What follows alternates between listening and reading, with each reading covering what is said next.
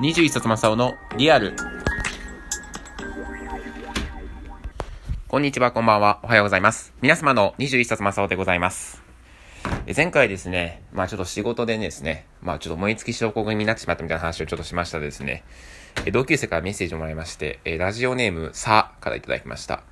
なかなか同じ状態で草ということでですね、えーなんか、同じような状況になっている人っているのかなっていうふうに思った二人でございます。まあね、なかなかね、仕事で、慣れてきた部分も正直あって、4月から入って、まあ早いと3月からね、研修を始めて、4月5月ずっと続いてきて、もう、そろそろね、ある程度業務は、その、ルーティン的ワーク的なことは慣れてきてるし、まあ新しいことももう、覚えることもそ、より、あの、知ってることよりも覚えることの方が少、多いっていう状況は、もうさすがになくなってきたじゃないですか。まあだからね、まあ、もう一生になるのもしょうがないのかなと思いつつ、まあなんとかこの仕事をね、3年だあと2年半ですか？は続けないとなというふうに、えっ、と最近思ってます。でね、今日はね、まあ、また仕事の話をね、ちょっとしようと思ったんですけど、まあ仕事の話とか時事ネタですね、久々にちょっと話そうと思ったことがあって、まあ、マイナビのね、あの、大東亜帝国丸9っていうですね、まあ、め、懸命にメールがあって、なんだこれってなった事件があったじゃないですか。で、まあ、マイナビとしては、そういうグループで、ちょっと送るメッセージを、まあ、変えただけのこととか、なんだなんだって、なんか言い訳をしてましたけれども、まあ、見るからに絶対学歴フィルターで書けたんだなっていうのが一つあるじゃないですか。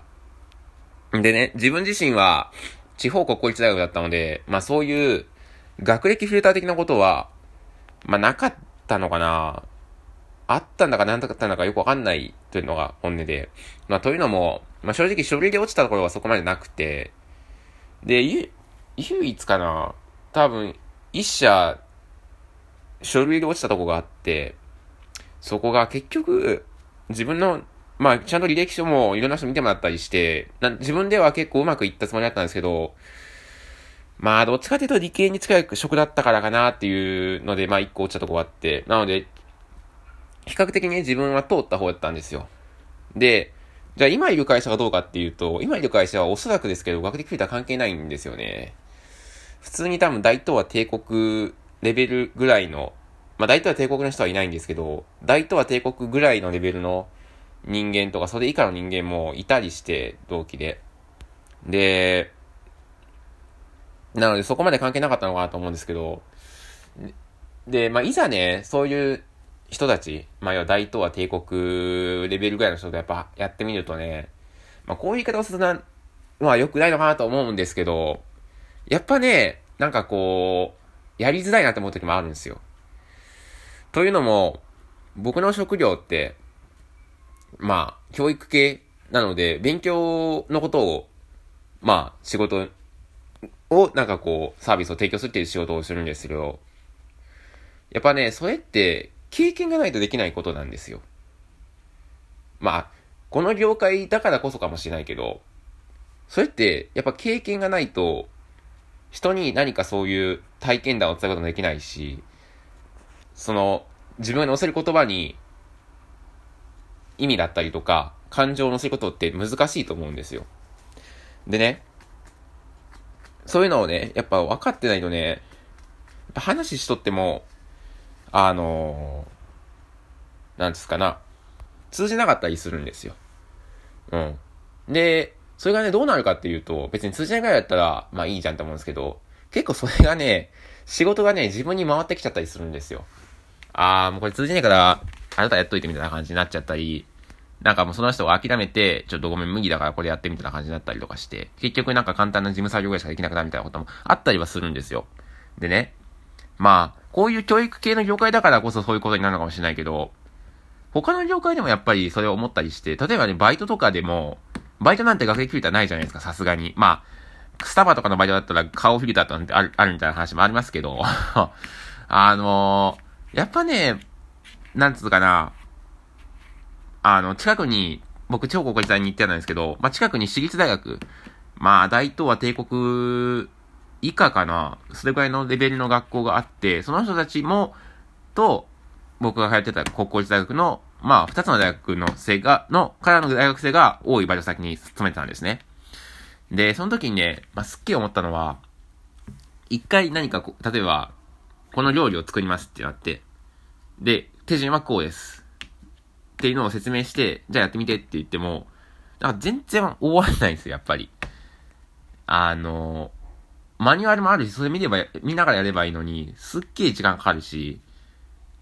あの、なんかすっげえ何回も説明するのに、全然やんないし、で、挙句の果てにね、すっげえ腹立ったのが、あの、バイトめちゃくちゃ遅刻してきたりするんですよ。遅刻してきたりとか、なんかすっげえ覚え悪いし、裏とかでも、まあ、言っちゃ悪いですけど、裏とかでも悪口とか言ってたりして、その人いない時の。やっぱなでね、別に、学歴がどうだからその人が悪かったとか、学歴がどうだからバイトの仕事ぶりが悪かったかっていうのは、もうそれを言っちゃったらおしまいかもしれないですけど、でもやっぱあるんじゃないかなってやっぱ思っちゃうんですよね、そういうことばっかりあると。で、今回にしても、まあ学歴フィルターね、いや、そんな、まああってと、そんなあるなんか当たり前だろうとかね、今更その残酷さをね、いやいやいやいや言うつもりないんですけど、ないですけど、やっぱ学歴フィルターないとこれ、厳しいのかなって思っちゃったりするんですよ。で、多分これは、ある程度フィルターかけてあげ、まあ、こういう形するとあれですけど、フィルターかけとかないと、じゃあいざね、フィルターじゃなしで入れましたっつって、やったとしても、お互いにメリットないと思うんですよね。僕らもそういう人が入ってきて一緒に仕事するってなったすっげえ嫌だし、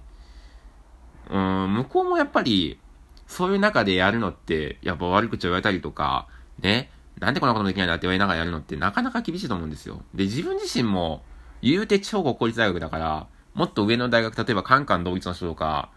あ国国立大学とか、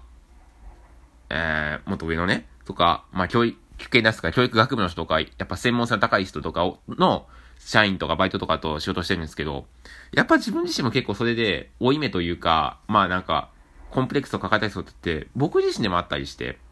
やっぱそうするとね、なんか申し訳ないなと思うし、で、なんか、自分自身もやっぱ働きにくいなって思うこともあったりして、まあそれもね、一つその、燃え尽き症候群になった原因でもあるのかななんて思ったりするんですよ。でね、まあ、他の同僚の人とかにも、まあそんなん別に今更学歴とかで気にしてるないだろうし、自信持って言えばいいんじゃないって言われるんですけど、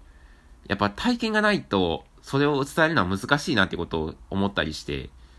もう今更ですけど、なんで俺ここ入ったんだなって思ったりした時期もあったんですよ。それが原因で。なんで俺体験したことがないことを、あの、はた、あの、話さなきゃいけないような仕事についてしまったんだろうって。もう自分自身がそれは就職活動のね、おごりだったりとか、ま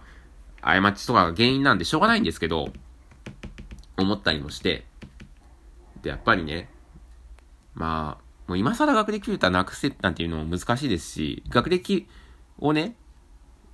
でね、決め、ある程度決めるのは僕はしょうがないっていうふうに思ってるんですよ。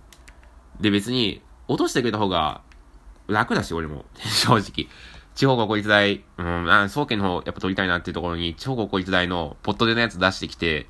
うん、ちょっと取ってみようなんて言われても、やっぱ俺も困るし、まあ向こうもどうせ困るだろうし、やっぱこいつダメじゃんみたいなだったら、もうだったら学歴フィルターあった方がいいのかななんて思ったりもしますね。なんかね。で、まあね。まあ、ま、ただね、学歴フィルターのそのね、下の方に行ってしまう原因っていうのが、その、まあ学歴と親の収入には相関性があるなんていう研究もあったりするじゃないですか。まあ、まあ本当にそうなのかななんて思うことが結構、そうなんだろうなって思うことが結構あったりもするんで、まあなんとかね、そのね、相関を、その、少しでも小さくする、相関性を小さくする努力っていうのは、まあしていく必要があるのかななんて思ったりもして、できればね、そういうことを、うん、貢献、そういうことに、その、関係性を少しでも、いわゆる収入が低い人でも学歴が高いところを目指せるようなことを、手助けできるような仕事に付き合いあ、をできたらな、なんていうふうには僕は思ってるんですけど、まあなかなかね、難しいのかな、なんて思ったりして、最近も塾の経営者の人の話を聞いたことがあるんですけど、これからの時代、一定層のその、高年収の人たちから、しかも、塾に、にお金を払ってくる人はいないっていうふうに話をしていて、いかにその、年収が高い人たちから、お金を取るかっていうのが今後の塾業界の、あの、キーになってくると。で、その、今、低年収の人、まあ、中流とか、まあ、下流の人たち、年収が低い人たちから、あの塾のサービスとしてお金を取るっていうのはもう難しいという話をしていて、これからの時代。なんかこう、現実というか、まあ、僕らはその、塾業界というのはセーフティーネットではない。公教育とは、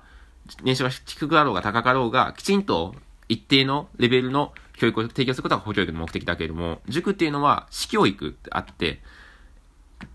サービスである以上、そうやって年収が低い人たちを救うってことはできないっていう話をしていて、なんかこう、まあ、むすむす気づいてたことはあったんだけども、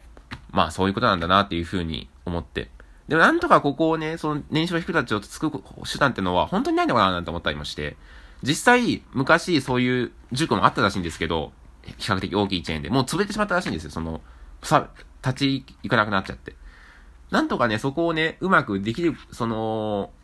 提供する方法ってないかなって思ったりまして、まあ今 YouTube とか、それこそ武田塾チャンネルとかもあるじゃないですか。そういうとことかでも、きちんとその無料で、こういう勉強したいですよっていうのを提供してる場もあったりして、なんとかそれをね、まあ年収が低い人たちにも見せられるように、見てもらったりとか、そういうサービスをなんとか提供できる方法ってのないかなと思ったりもするんですよね。なんとかその学歴フィルターを突破できるような大学に年収が低くてもいけるような環境っていうのは、これから作っていく必要あるのかななんていうふうに、学歴フィルターには、まあある程度賛成はしてるけれども、その学歴フィルターじゃしょうがないよねつって年収が低い人たちはフィルター突破できなくてもしょうがないよねっていうのは、なんか違うのかななんていうふうに思ったりもします。ちょっと矛盾してるように思われるかもしれないですけど、僕はそういう意見をこのニュースを見て思いました。皆さんはどう思ったでしょうか？今日はここまで。Thank you for listening.